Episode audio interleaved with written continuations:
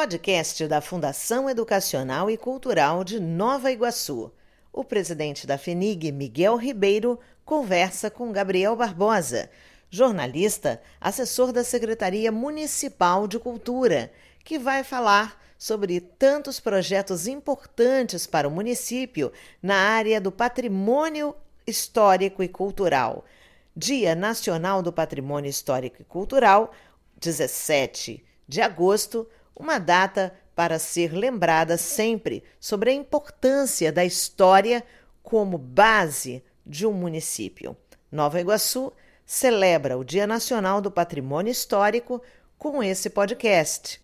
Apresentaremos agora a primeira parte dessa conversa ótima sobre Fazenda São Bernardino e tantos e tantos outros acontecimentos importantes que construíram a cidade de Nova Iguaçu que vivemos hoje com alegria e também com muito orgulho.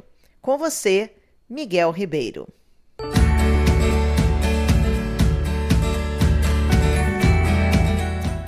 Hoje estamos aqui com Gabriel Rabosa, jornalista, coordenador da Secretaria de Cultura de Nova Iguaçu. Conhece muito comprometido com a cultura, com o patrimônio. Convidei ele hoje aqui para bater um papo, falar um pouquinho dele com a história, como é que ele se envolveu nessas pautas que ele conduz. Tudo bem, Gabriel? Tudo bem, meu querido presidente Miguel Ribeiro. É um prazer estar aqui falando para a FINIC, falando nesse podcast e falando particularmente de um assunto que eu amo, né? Eu aprendi a amar Iguaçu Velho. Eu sempre falo, até as pessoas não gostam. Nossa cantora, Fernanda Moraes, uhum. ela vive, olha para mim e fala: não fala isso não, que sempre eu falo, né? Eu gosto muito mais de Iguaçu, da, da nossa Iguaçu Velha, do que propriamente da nova Iguaçu. Iguaçu com dois S? Iguaçu com dois S. Na verdade, eu vou até lançar esse, esse ano agora. Eu estou lançando uma campanha né, para que nós tiremos o Nova do nome da cidade. Porque, na verdade, nós somos iguaçuanos. Iguaçuanos com dois S. Nós nascemos na Vila de Iguaçu. Nós, eu digo a cidade, né? Claro. E depois, uma medida acertada, o deputado Manel Reis, em 1916, ele cria a denominação, por lei, de Nova Iguaçu. Porque toda a população que deixou a Vila de Iguaçu por causa de uma cólera que dizimou, segundo os historiadores, de 700 a 800 pessoas que morreram, e a Câmara Municipal decide abandonar aquilo lá, a Vila de Iguaçu, e vir para o centro, às margens da estrada de ferro. Então, na verdade, não foi as margens que foi a, a motivadora para vir para onde é hoje o centro. Foi uma pandemia que houve lá de cólera. A cólera foi, assim, devastadora. Devastadora. Né? Então a ordem foi, vai todo mundo para o engenho de Machambomba, que ficava aqui, onde, onde hoje está o centro da cidade, a estação ferroviária, ali era parte do engenho de Machambomba. Então, os vereadores decidem vir para cá, a população vai se aglomerando na beira da estrada de ferro, que está ganhando muita importância. Né? A estrada de ferro, estrada de ferro Dom Pedro II, foi inaugurada em 29 de março de 1858. E ela é o divisor da história de Iguaçu. Nova Iguaçu é uma realidade até a Estrada de Ferro, 29 de março de 1858, e depois é uma outra realidade, porque o eixo econômico, o que, o que determina a vida de uma cidade é, é o, eixo, eixo econômico. econômico né? Né? Onde é que está a economia? Iguaçu morre em importância. Né? Qual era a importância de Iguaçu? Navegação fluvial. Se, se pegava os, os barcos na, na, no Cais de Iguaçu e chegavam no, centro do Rio de Janeiro. Gabriel, né? nós, nós tivemos uma visita a uma delegação, uma, uma comitiva da FELIG, Secretaria de Cultura, Meio Ambiente e tal, lá no Iguaçu Velho. Isso. E visitamos lá um porto que parece que ali ainda tem ainda o resto de uma embarcação naquele porto. Procede ou não? Não, ali no porto propriamente não. A gente tem aquele, aquela água acumulada lá, a escadaria do porto, né? Uhum. Aquele porto foi um porto de, de, de, importância, né? Mas era, era pequeno. Nós, nós tínhamos ali cerca de 20 portos uhum. fluviais, né? E, e eles perdem a, a, importância à medida em que a estrada de ferro surge. Por quê? Para você levar mercadoria que se produzia em Tinguá, que se produzia na região, se levar para o Rio de barco, havia o risco do naufrágio, de virar, se perdia toda a produção, porque não havia seguro para aquela época. E no trem era muito mais seguro, muito mais econômico e muito mais rápido. Então o eixo comercial volta-se para o centro aqui. Como a população de lá, por causa da cólera, vem toda para cá, vai se colocando em volta da linha de, de trem, da estrada de ferro, os próprios moradores começam a dizer, não, aqui, é, onde é que você está? Eu estou lá na, na, na, Nova Iguaçu. Então, o Iguaçu de lá vem para cá com dois S. A cidade surge por uma, o nome, essa denominação surge pelo deputado Manuel Reis, que morava em Mesquita, Mesquita era Nova Iguaçu, e é Nova Iguaçu com dois S. Mais na frente, 1932, se não me engano, é que uma reforma ortográfica tira os dois S e passa a usar o C cedilha. Eu quero tirar o Nova. Eu tenho uma legião de pessoas do meu lado, a gente vai lançar essa campanha. É uma campanha talvez até infrutífera, como nós discutimos nas nossas reuniões, mas é um chamamento. Chamamento para chamar a atenção. Para chamar a atenção. É. é a mesma coisa, por exemplo, quando, quando, quando o presidente, quando você falou, Miguel, eu falo você, evidentemente, claro, com claro. todo respeito. Né? Então, quando você falou, nós fizemos, a FENIG fez uma visita lá em Iguaçu Velha, na fazenda, na região ali. E para minha alegria, fui eu que, que comandei. comandei claro. Fui eu que, que levei, fui eu que mostrei, fui eu que destaquei, porque eu sou apaixonado por aquilo ali.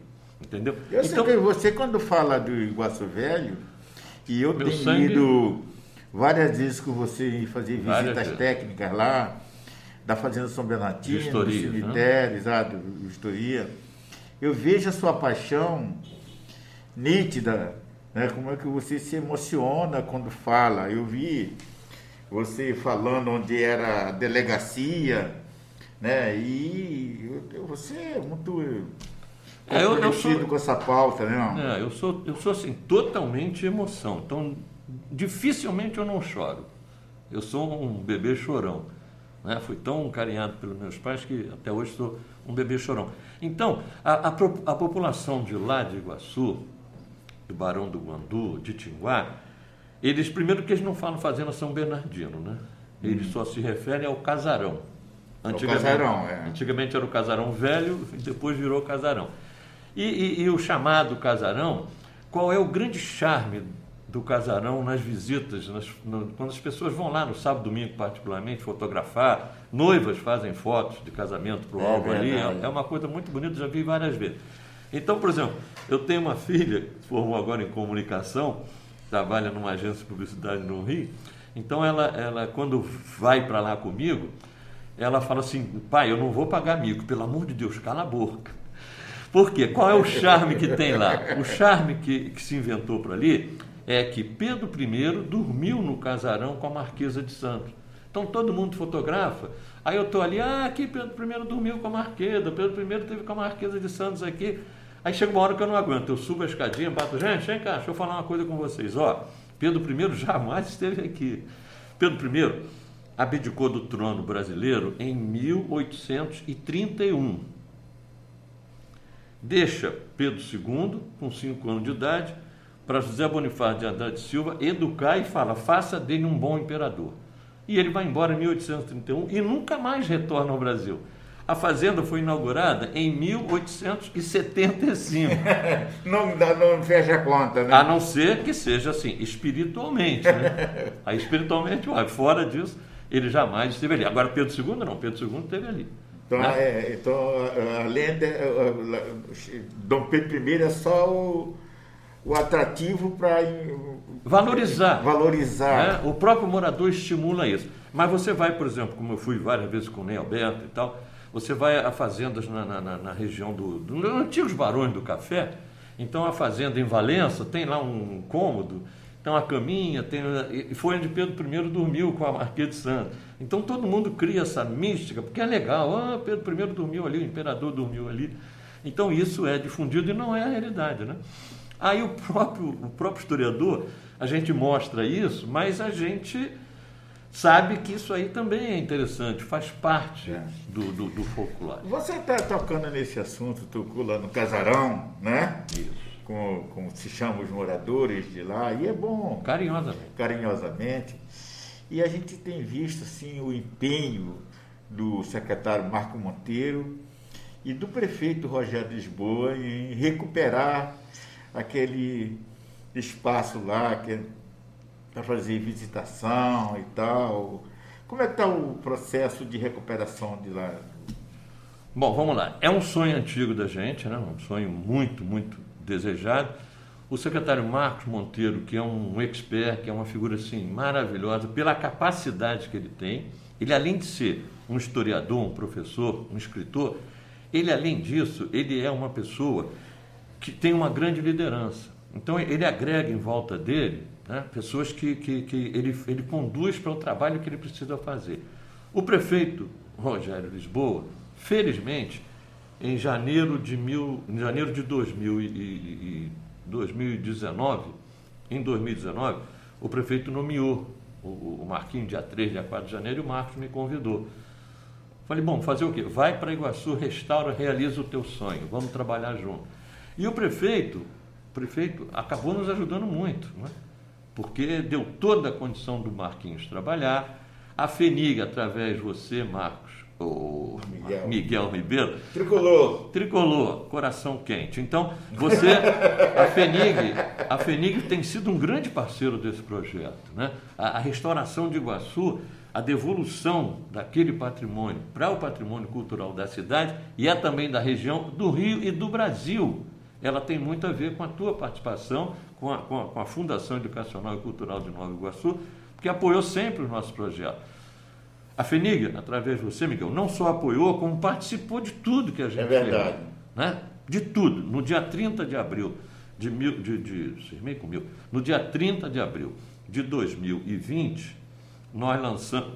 Nós estamos em 21, né? É. De 2020, nós lançamos um projeto que era o projeto de restauração da Vila de Iguaçu, que Sim. era inaceitável, inacreditável. O governo, governo não, membros do governo trabalhavam contra. Nós tivemos dois líderes do governo que foram lá, discursaram, bateram palma e trabalharam contra até aquele momento e depois continuaram, mas tiveram que se render. Então, aquilo ali, aquela região ela é muito importante.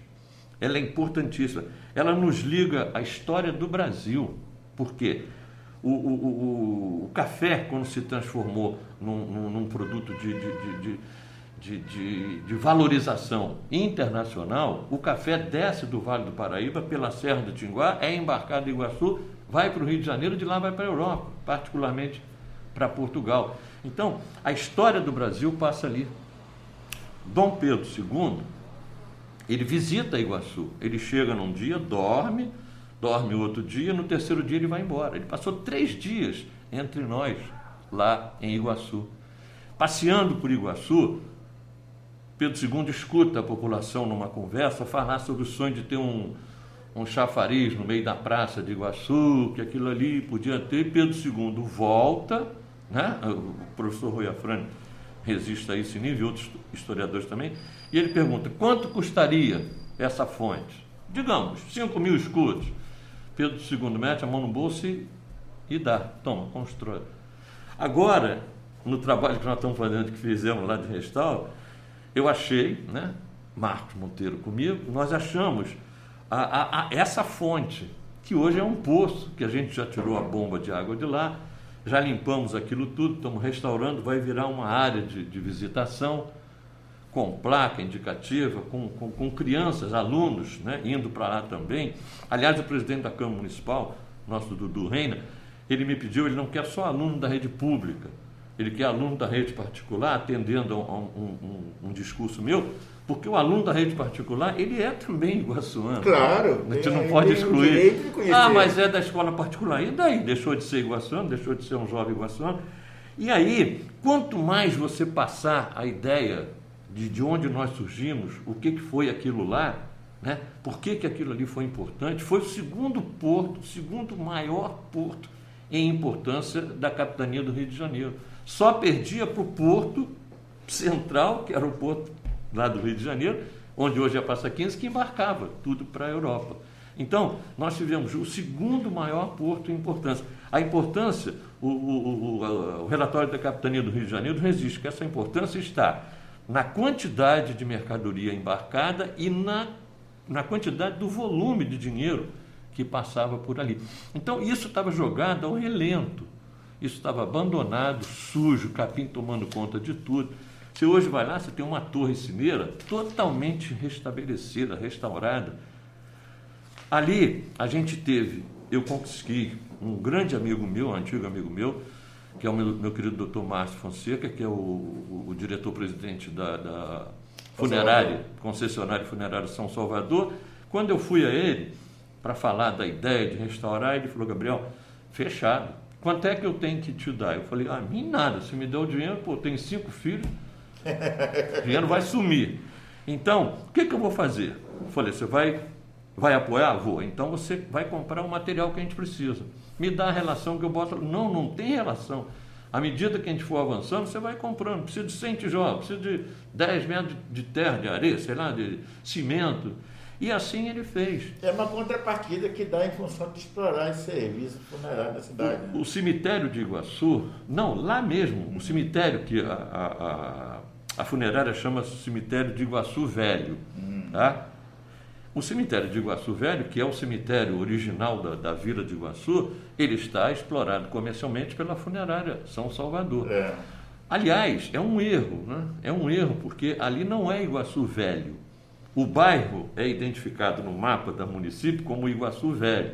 Os ônibus identificam Iguaçu Velho, mas ali é Iguaçu Velha. Por que, que há essa diferença? É importante que se ressalte. Porque ali era a vila de Iguaçu.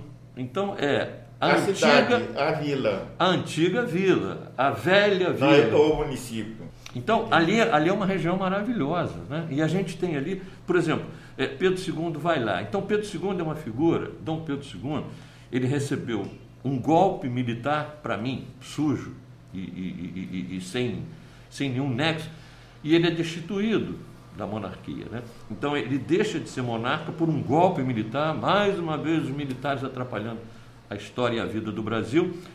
Mas Pedro II, Pedro II, ele está muito identificado com a história de Iguaçu. Por quê? Porque a estrada de ferro Dom Pedro II muda a história da cidade. Né? A estrada corta Iguaçu, passando por, por, por fazenda, por uma fazenda do comendador Soares, que, que doa as terras dele para a estrada de ferro poder passar ali. O governo, o império, né? A, a, a, monarquia não precisou nem indenizar, ele doou para aquilo. Tanto que a gente tem uma estação chamada hoje Comendador Soares, que antigamente chamava-se Morro Agudo.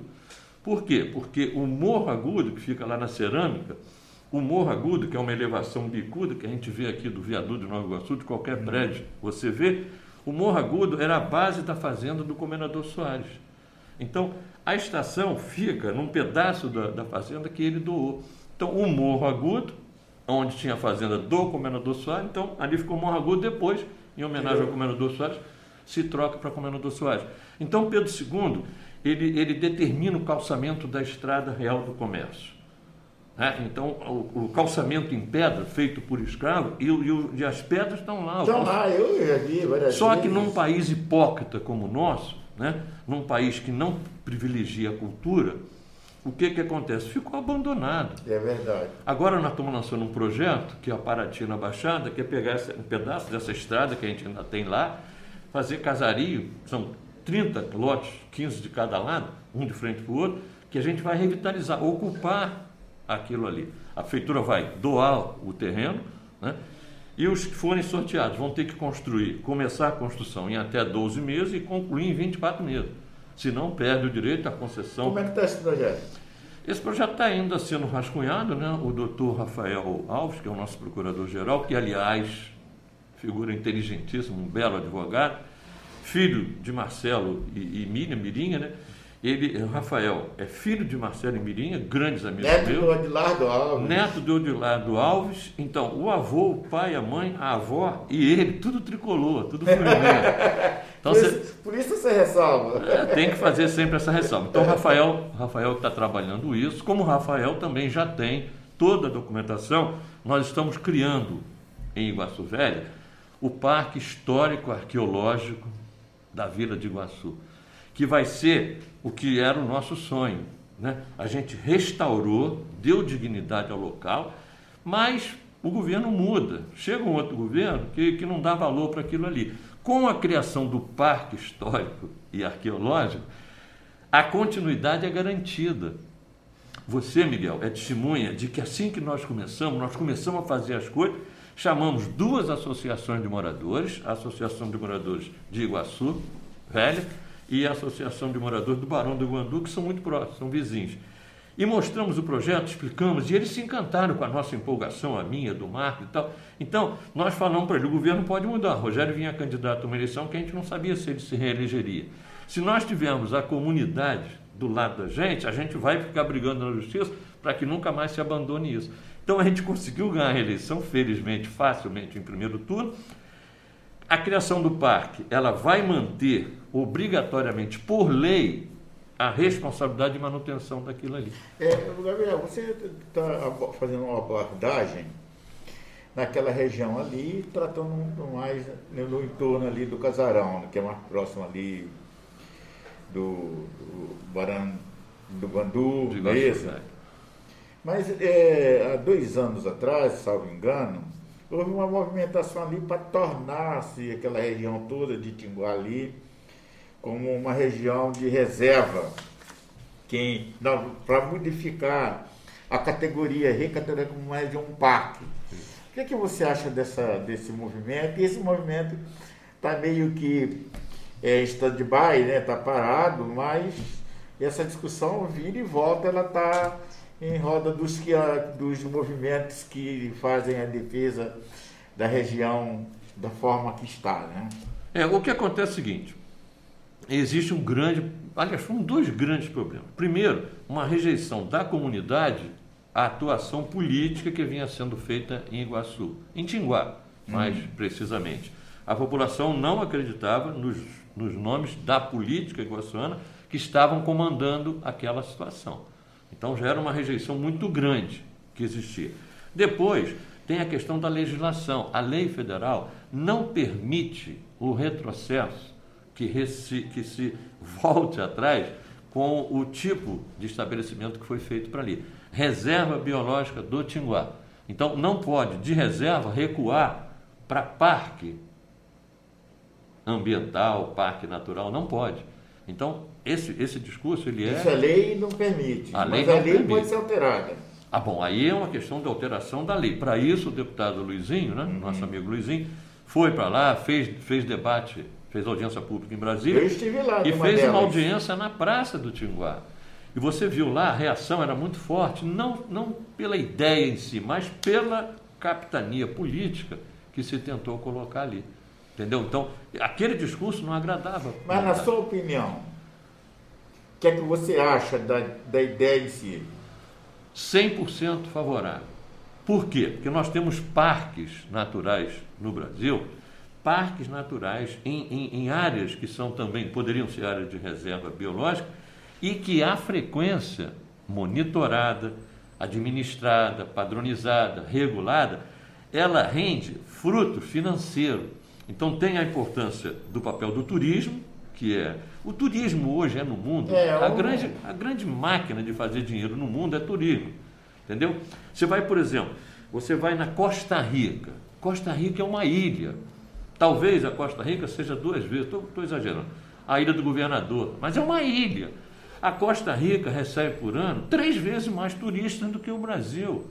É uma ilha, nós temos um continente, nós temos um, um, um litoral fantástico e o interior é tão deslumbrante quanto o litoral. O que, que falta? Política. Quem é que vai para os ministérios? Geralmente são indicações políticas descompromissadas. Quando vai um compromissado com, com com a questão do turismo, e já teve gente que passou por lá com o turismo, enfrenta a resistência né, de um sistema que é feito. A República Brasileira ela é feita para dar errado. A República, nós não poderíamos ser republicanos. Eu sou contra a República. Ela é mais patrimonialista do que republicana, né? Nesse caso, totalmente. Entendeu? Então você vê, a nossa legislação, ela, ela, ela coberta os erros. Entendeu? Se eu tiver, eu e você, se nós formos para a rua com o nosso carro com o IPTU vencido, ele recolhe o carro. Mas você tem um governador aí que desviou 10 bilhões de dólares, ah, ele devolveu 850 mil. Ué, Foi nada, mas tudo bem, é assim que acontece. Mas deixa eu voltar aqui, que eu não queria sair desse foco. Pedro II, que é uma figura assim, apaixonante, eu sou apaixonado por Pedro II. Então, Pedro II, ele, ele muda a história de, de Iguaçu com, com a construção da, da Estrada de Ferro, é, Dom Pedro II. Ele muda a história de Iguaçu quando ele calça a Estrada Real do Comércio, que aí o comércio passa a descer todo por ele, todo, todo, parte do ouro desceu ali, toda, toda a produção que vinha do Vale do Paraíba, muito particularmente café, desceu tudo, escoou todo por ali para transformar o café num, num, num, num material de divisa para o país. Então a riqueza do café começa desfilando, embarcando em Iguaçu. Isso é muito importante. Nós estamos ligados à história do Brasil monárquico. Nós estamos ligados à história do Brasil. Aí Pedro II manda construir esse, esse chafariz. O Rio Iguaçu, ele era, numa parte, ele era muito sinuoso, era igual uma cobra andando assim de lado. Então ele era muito sinuoso.